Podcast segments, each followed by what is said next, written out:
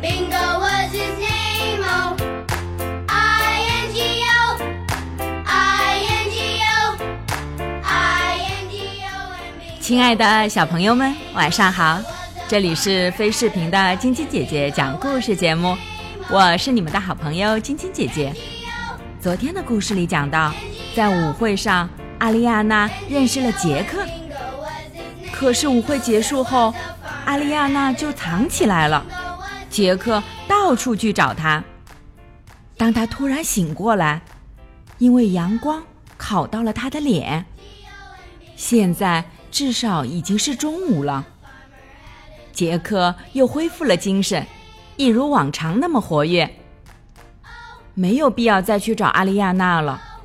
现在需要知道的只是外科大夫的地址。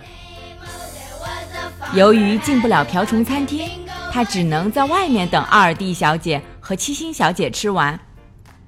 他开始焦躁起来，时间不断的流走，但阿尔蒂和七星都记不起他了，因为昨天晚上他们都不太清醒。阿尔蒂甚至用轻蔑的态度对待杰克。先告诉我您是谁，我不能把卢卡纽教授的地址随便给其他人。昨天晚上您把地址告诉了所有人，杰克不高兴地说。那么你已经有了，阿尔蒂用一种厌恶的口吻回应说：“没有。”杰克用同样的口吻回驳道：“开场并不顺利，如果继续采取这种对话方式，杰克将什么也得不到。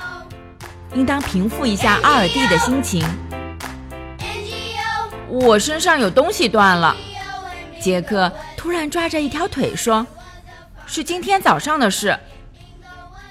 这个举动做的正是时候，阿尔蒂的情绪一下子变了，他很乐意能够做点有用的事，于是很高兴的把卢卡纽大夫的地址给了杰克。杰克跑着出发了，甚至没来得及道谢和告别。他再也不想假装一条腿断了，他实在是太着急了。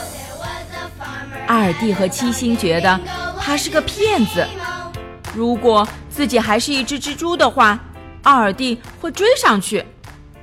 但现在的瓢虫腿已经不适合追上去打架了，他只能遗憾地放弃了。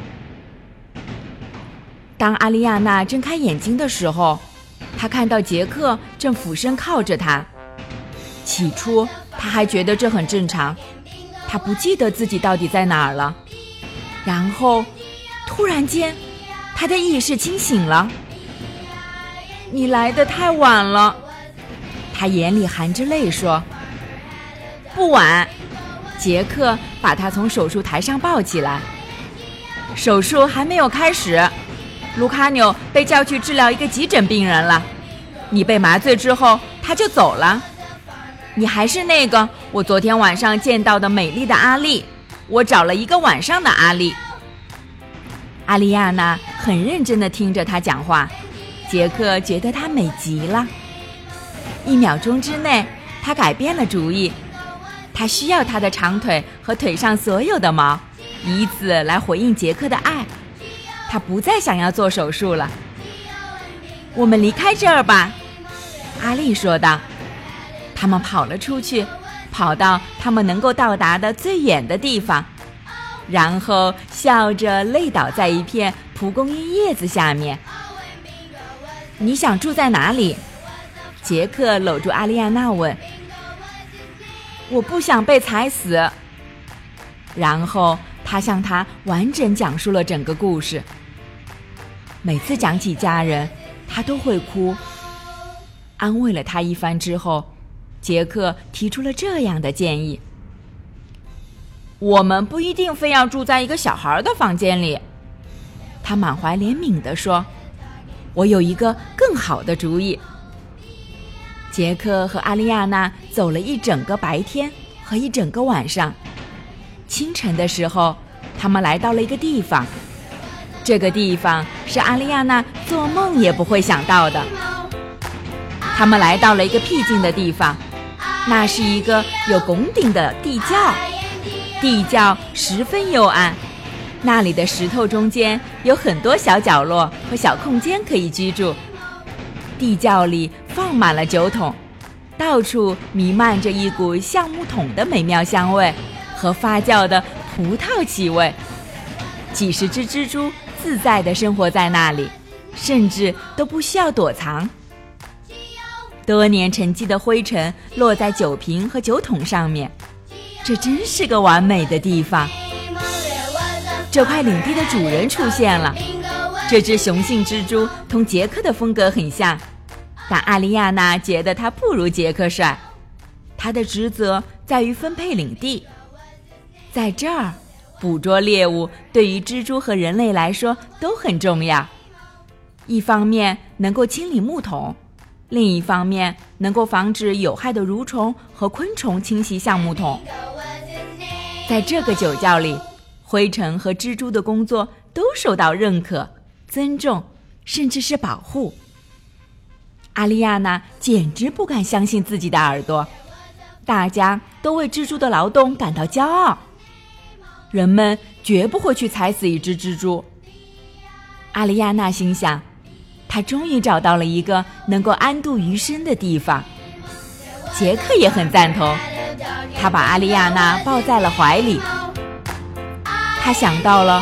短时间内不会再见面的阿尔蒂和七星，想到了自己差点做的蠢事，想到了卢卡纽，他告诉自己，明天再也不会想这些了。